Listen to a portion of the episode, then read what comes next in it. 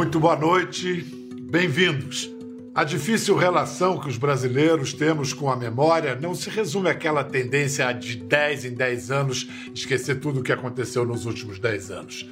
Parece que também nos apegamos a certos passados, ainda que traumáticos e não resolvidos, talvez por isso mesmo.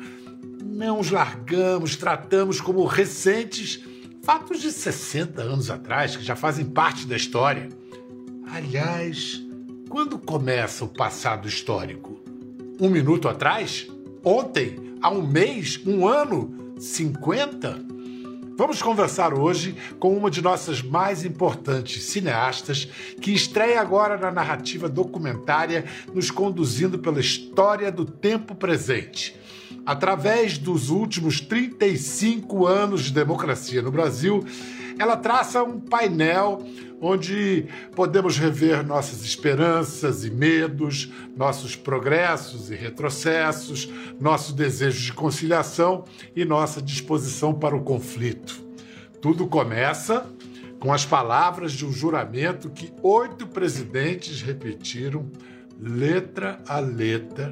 Prometo manter defender e cumprir a Constituição, observar as leis, promover o bem geral do povo brasileiro, sustentar a união, a integridade e a independência do Brasil. Para falar do filme Oito Presidentes, um juramento, a história de um tempo presente, recebemos sua realizadora Carla Camurati. Ei, Carlinha. Ei, Pedro, que saudade. Muita, muita. Pelo menos assim a gente mata um tiquito da saudade. Seu filme, entre outras virtudes, tem uma atitude adulta, nem tão usual no Brasil de hoje, de não lamentar nem celebrar é, fatos históricos ou recentes. Como você fez para fugir de juízos de valor desbastar as versões e buscar se submeter aos fatos. Você tentou isso? Eu comecei com isso. Na realidade, o meu desejo era isso. Porque eu acho que a gente vinha fazendo uma gangorra desde o momento das diretas, porque eu vivi tudo isso. Você também. Então, eu não apareço ali naquele comício das diretas, mas eu estava lá. Oh, senhora liberdade. Sim, as eleições diretas. Já. Na realidade, a política ocupa uma, um, né, um pedaço muito importante da nossa vida. Desde pequena, isso é, existe na minha casa. Então, o filme nasceu exatamente dessa vontade de querer contar essa história, essa história que tem altos, baixos, dificuldades, muitas alegrias, muitas emoções, sem opinião porque a minha câmera não estava lá, estavam os meus olhos. Eu tinha o registro mais interessante do mundo, talvez o mais neutro, né? Porque eram as câmeras registrando os fatos, que depois eram cobertos com opiniões. Duas coisas aí. Uma é que essa, essa decisão sua de não entrevistar ninguém para reagir, aí, ah, eu penso que. Não, a opinião é, de, a, a opinião emitida desse jeito descartada. E a outra coisa é que é a visão do jornalismo. O jornalismo ele se pretende ser a primeira versão da história. Você se debruçando sobre esses 35, 36 anos do jornalismo brasileiro, o jornalismo acertou mais do que errou? Olha, eu posso te dizer, eu acho que o nosso jornalismo registrou coisas preciosas. É claro que quando você. A gente assistiu mais de 1.500 horas de imagem, né, Pedro? Mas a gente tem um registro muito importante por parte da, da imprensa dos fatos. Fatos mesmo, do que a gente viveu. E o que, o que eu queria construir, o que a gente pensava que era importante, era exatamente dar a todo mundo que todo mundo tinha. Dá a César o que é de César. Você subiu, você subiu. Você desceu, você desceu. Você acertou, você acertou. Você errou, apareceu que você errou. O filme não julga, ele retrata os fatos. Eu me pergunto, é, o, quanto tempo determina o distanciamento histórico? Você percebeu mais facilidade em lidar com assuntos mais distantes no tempo do que os mais recentes? Por exemplo, tratar do impeachment do Collor é mais fácil do que tratar do impeachment da Dilma, no, no, nesse painel que você traçou? É, de alguma maneira, sim, até porque os processos justi de justiça no Brasil são muito longos. Então, tem coisas que vão aparecer na história, por isso confundem a gente, né? Você fala assim, nossa, aquele problema só resolveu agora, seis anos depois. Nossa, aquele problema só. Tem oito anos que isso aconteceu. Isso faz com que a gente não consiga absorver direito as histórias e as conclusões que elas tiveram. Então, quando você tem uma distância maior, é, com certeza você tem mais fatos para botar, né? Mais, mais coisas aconteceram dentro daquilo que começou há oito anos atrás e você está vendo, né, há dez anos. Então, você tem uma visão melhor. Por outro lado, é, é, muito importante uma coisa óbvia, né? Muito óbvia, que é a história se constrói no presente, mais óbvio impossível, mas a gente parece não se dar conta disso na sua essência. É, e principalmente a política, que vive nessa gangorra, nessa novela, a política como um todo, não os partidos. E vira e diz, e é assunto de todo mundo, e todo mundo fala da mesma coisa. Agora com a internet, então, é um bombardeio de coisas, de opiniões. E as pessoas acham que um dia engole um outro, que um fato engoliu o outro. E não é verdade. Ao contrário, está tudo registrado. Meu sonho é que as pessoas se vejam, todas, todas que fizeram os meus protagonistas, né? Que são os protagonistas das, da, das nossas histórias todas. Né? Mas quando eu pensei em não fazer entrevista, Pedro, o que me ocorreu é que eu não queria entender quais foram as razões que fizeram tal presidente fazer isso ou aquilo, porque não importa que razões você teve para fazer qualquer coisa na sua vida, porque a gente sempre tem razões. Coisas que nos levam para cá ou para lá, mas a consciência que a gente tem que ter é que vale o que a gente faz, não o que nos aconteceu, não a pressão que a gente recebeu, não, o que vale é o que você assina. É isso que vale para a história, é isso que constrói a história e é disso que as pessoas no Brasil né, passam a viver, desses atos que são aqueles que você assina. Por que, que você assinou? O que, que te aconteceu? A loucura Aí que já foi? foi, já foi, já, já, já é história. É a vida. Momento a integridade do Brasil. Declaro promulgada o documento da liberdade,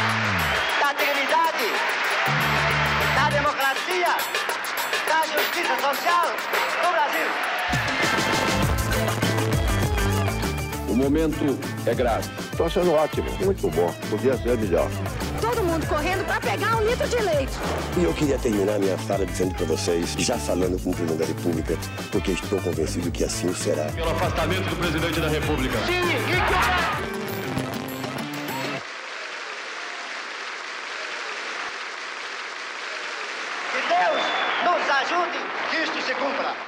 história toda feita de emoções. Na hora de você escolher as emoções, a emoção pode atrapalhar. Você abafou as suas emoções? Como de maneira a sua memória emo de emoções é, participou desse processo de seleção e, e corte? Eu acho que a emoção não atrapalha, a raiva atrapalha. E a raiva fica no fígado, Pedro. A raiva é o fígado que fica ali. Então eu entrava para montar com a Joana com o coração, deixava o fígado do lado de fora e dizia: o importante não é eu construir uma história é, que tente manipular o que o país viveu. O melhor é eu construir uma história dos fatos que a gente viveu, com as emoções que a gente viveu. Porque foi tão intenso tudo isso, tá tão intenso tudo isso.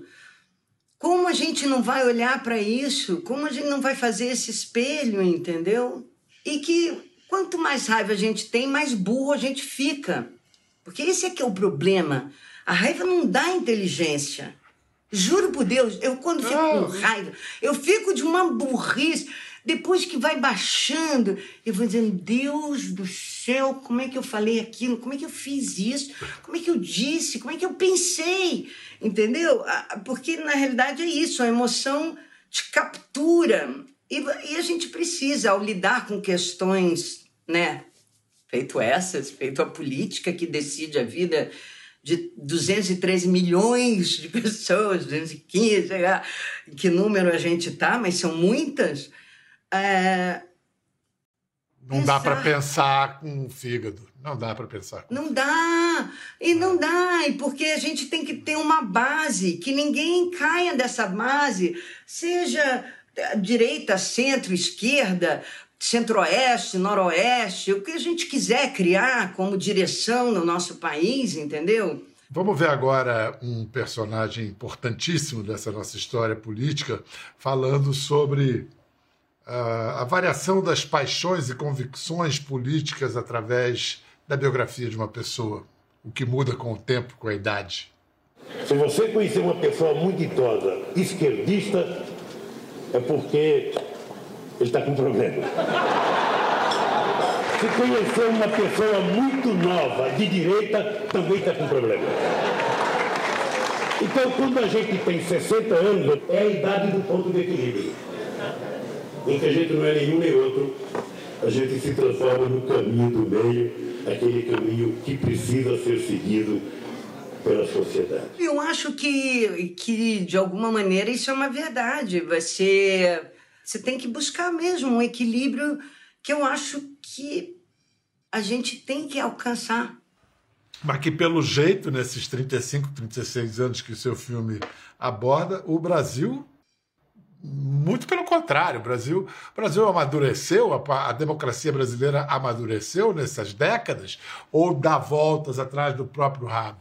Eu acho, é, eu acho que a gente dá volta porque eu acho que ninguém entende direito a política, sabe? Quando eu fui trabalhar no Teatro Municipal, eu entendi como o Brasil funciona, que eu não tinha essa visão da legislação, dos procedimentos, do como é trabalhar ali. E aí você vê que, que de verdade, gestão, falta gestão em tudo quanto é lugar no nosso país. Gestão. Não é porque você é um cara maravilhoso, que você sabe, você é um cara culto, inteligente, não quer dizer que você vai poder fazer uma operação plástica. Não quer dizer que por mais bem sucedido, porque a gente confunde como se ministros ou fossem pessoas que pudessem ser apartadas de uma gestão, tendo um país feito o Brasil na mão. Independente do conhecimento sobre o assunto, precisa ter um conhecimento profundo sobre o país e um conhecimento profundo sobre gestão. A nossa gestão pública, de como tudo funciona aqui dentro.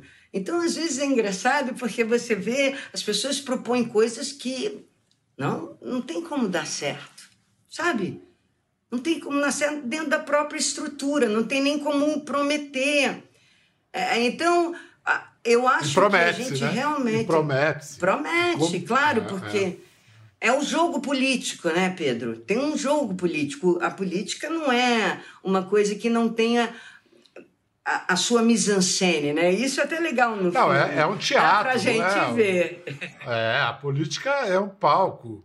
E, inclusive, nos bastidores, muita coisa se decide. Bom, é o seguinte, vamos falar agora de um canastrão, que é um coadjuvante um coadjuvante que sempre rouba a cena.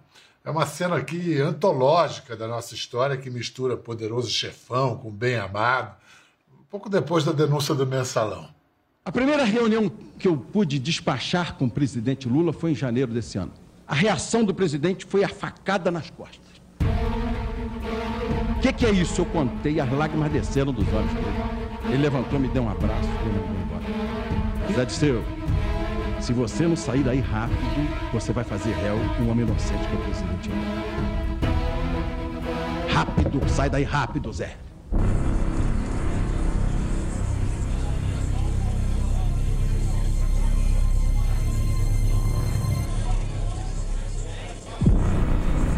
Não vou renunciar ao meu mandato.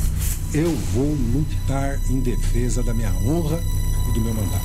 Porque renunciar significa eu aceitar as acusações que estão me sendo feitas. Um partido não comanda o governo. O braço é Vossa Excelência, infelizmente. Não é verdade. O senhor está mentindo. Tenho medo de Vossa Excelência. Porque Vossa Excelência provoca em mim os instintos mais primitivos. Muito Bom, boa essa fala, né? Demais. Vossa Excelência provoca em mim os instintos mais primitivos. Mas a política é um show de teatralidade. E as pessoas poderiam entender isso melhor. Mas parece ser verdade, quando não é, é um jogo. É um, é um desafio, num certo sentido, um embate que eu estou falando. Um embate entre políticos. Outro dia, quando o Hang, o, o, o, empresário Luciano Hang, foi à CPI e alguns deputados ficaram, perderam os estribeiros, aí o Gabeira, no alto de 60 anos de vida política dele, falou assim: político não não sente raiva. Ele pode fingir que está sentindo raiva, mas não pode sentir raiva. É, mas na realidade a raiva, existe uma teatralidade que não, é, que não aparece aos olhos do público, mas que ela é muito real. Um dia eu fui, é, eu fui no, na Câmara para encontrar o, a, o, pedir autorização para o Aécio por causa do Getúlio, porque aparecia Tancredo e tarará, tarará. E eu tive que esperar ele ali durante um tempo, vai e volta. E eu ia vendo aquela movimentação, aquele pessoas que eu imaginava que nunca se falavam, se falam alegremente, sem nenhum problema. E aí eu comecei a me dar conta que eu via na televisão uma série de coisas que ali dentro eram completamente diferentes. O que, eu, o que eu, me fez entender esse jogo de outra maneira, entendeu? É, o jogo político. Roberto Jefferson, que a gente viu aí, ele tá, ele cruza esse arco todo, ele está na tropa de choque do Collor, hoje ele está na tropa de choque do Bolsonaro. É... Aliás, por falar em Bolsonaro, ele aparece várias vezes no filme ainda como um deputado inexpressivo, sempre com um discurso agressivo. Você acha que o, o, o filme evidencia que ele cresceu cevado, alimentado pelos que fingiam que ele não existia? Eu acho que as pessoas foram indo aqui e acolá e vai se aceitando coisas ao longo da história. Isso não acontece nesse momento apenas. Você tem várias situações onde a gente passa a aceitar com normalidade coisas que não são normais e que não deveriam acontecer. Ponto. Ponto. Não, gente, não vamos nem discutir. Não pode acontecer. Ponto. É, porque senão você desestrutura coisas maiores para liberdades menores, para coisas permissivas que na realidade não deveriam acontecer dentro de um estado mais sério. Mas tudo vai na camaradagem. A gente tem essa alma adolescente, camarada, né? E essa fúria também adolescente, raivosa. É, o Brasil é bem um país adolescente, se você pensar bem, Pedro. Uma coisa agora bem pontual: é, o seu amor pela história do Brasil se revela para muita gente no Carlota Joaquina, Princesa do Brasil, o, o seu primeiro longa de 95, que marcou a retomada do cinema brasileiro depois do fim da Embrafilme. O retrocesso que o cinema brasileiro vive hoje é mais grave do que aquele que ele sofreu sobre o, Gol, sobre o Collor? É difícil de dizer, porque o que acontece hoje, no Brasil de hoje, é que a gente está sofrendo de alguma maneira as instituições todas estão sendo fragilizadas e desmontadas como instituições. Da mesma maneira que aconteceu no governo Collor, que acabou do, do dia para a noite com a Abrafilme e acabou com tudo que existia. A sensação que eu tenho é que a gente demorou muito tempo ajustando para conseguir construir instituições de respeito, coisas que a gente acreditava, coisas que a gente achava que eram importantes. Eh, governos aqui, governos ali, centrão, direitão, esquerdão, não importa. A sensação que eu tinha era de construção de construção mesmo. A gente queria andar para frente. E a sensação, às vezes, que eu tenho hoje é de, des, de, de, de desmonte mesmo da construção que a gente fez. Ou porque não se gosta daquela construção, acha que isso é uma porcaria, vamos acabar com isso, pá, pum, então tudo é, é, é, é volta para trás, ao invés de tudo ser olhado como coisas preciosas da construção de um povo, né, o povo brasileiro, que as duras penas, sofridamente, veio construindo a sua história. E todo mundo tem que respeitar isso. Entendeu? Eu não aguento olhar o Twitter, eu não aguento ver como as pessoas se tratam, o nível que o Brasil está de discussão, de ofensa. Eu falo, onde está? Quem está se achando esperto, gente? Por favor, qual é o ser humano que se acha esperto dizendo tanta bobagem o tempo inteiro?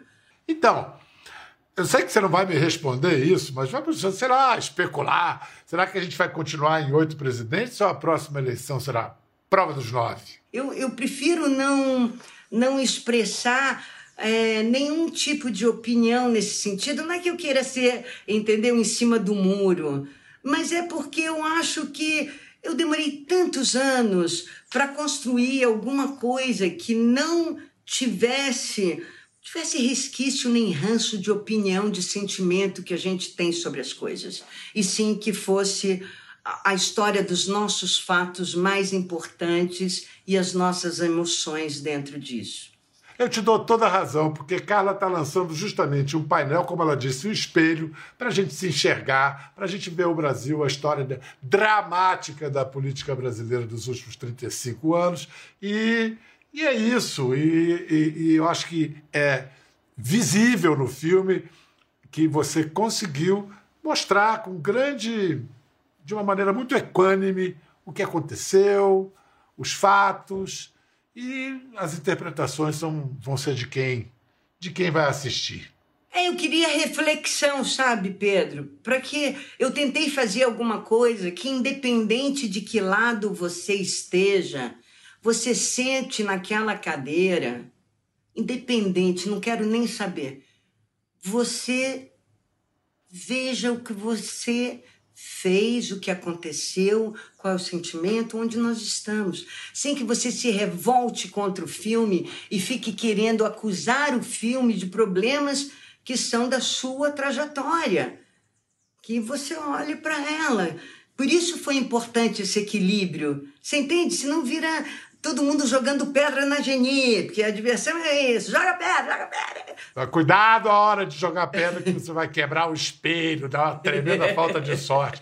Oito presidentes e um juramento está nos cinemas. E vai ser engraçado ver tribos opostas no cinema, de repente rindo da mesma coisa ou chorando pelo mesmo motivo. E quem sabe a gente encontra um início de território comum. Obrigado, Carla. Muito sucesso ao filme. Uma delícia estar aqui com você. Obrigado pelo convite. Obrigadão. Sorte, tudo de bom. E agora sim, vamos falar sobre a sua saúde, sobre nossa saúde. Não só a saúde física, nem só a emocional, nem apenas a financeira, todas elas juntas. Entre os novos hábitos que herdamos dessa pandemia, o aumento dos cuidados com a saúde foi um deles. Diversas pesquisas comprovaram que a preocupação com a saúde cresceu muito depois da chegada do coronavírus. E aí a gente para para pensar: qual é o conceito de saúde? Sim, porque saúde não tem a ver só com o corpo, tem a ver com a mente e tem a ver com o seu bolso também. Para entender isso melhor, eu recebo Patrícia Coimbra, vice-presidente de Capital Humano, Administrativo, Sustentabilidade e Marketing, que está lançando uma campanha para melhorar a saúde integral dos brasileiros. Patrícia, bem-vinda. Olá, tudo bem? Tudo bem. Melhor agora ao falar com você um assunto que, nossa, é um dos assuntos de conversa de brasileiro, a saúde, né? Às vezes a vida financeira, num primeiro momento, não é nem associada à saúde. Por que, que esse pilar faz parte desse conceito de saúde integral? Porque saúde integral é, tem esse conceito de que qualquer um dos pilares que não estiver bem equilibrado vai afetar a sua saúde como um todo, o seu bem-estar como um todo. É, e segundo a nossa pesquisa né, que a gente realizou no Brasil, todo o Brasil, todas as gerações, em setembro, é, coloca a saúde financeira como a mais preocupante para os brasileiros. Então, reforça o quanto a saúde financeira impacta a saúde física e a saúde emocional também. É, o sujeito com problemas de grana não pode ficar com a cabeça boa, né? O estresse, a ameaça provoca estresse. Patrícia, e quanto a, a ser acessível para as pessoas essa busca por saúde integral? Porque depende de idade, de condições financeiras. Assim, às vezes o que faz uma pessoa feliz não é suficiente para outra, cada um precisa do que precisa. Exato. E a saúde integral, ela vem no olhar da pessoa, né? O que é mais prioritário para aquela pessoa. E também com grau de acessibilidade, né? Então você tem diferentes soluções, orientações, né, para cada, é, cada indivíduo. É, então, o nosso reforço é olhar os três pilares, mas priorizando as necessidades de cada um por quê? Porque é só dessa forma que as pessoas realmente vão conseguir focar e mudar hábitos também. O que, que você costuma fazer para buscar, para alcançar o equilíbrio entre a saúde física, emocional e a financeira? Não é pensar no ideal, mas é pensar no possível. É, o exercício físico, para mim, eu faço duas vezes na semana.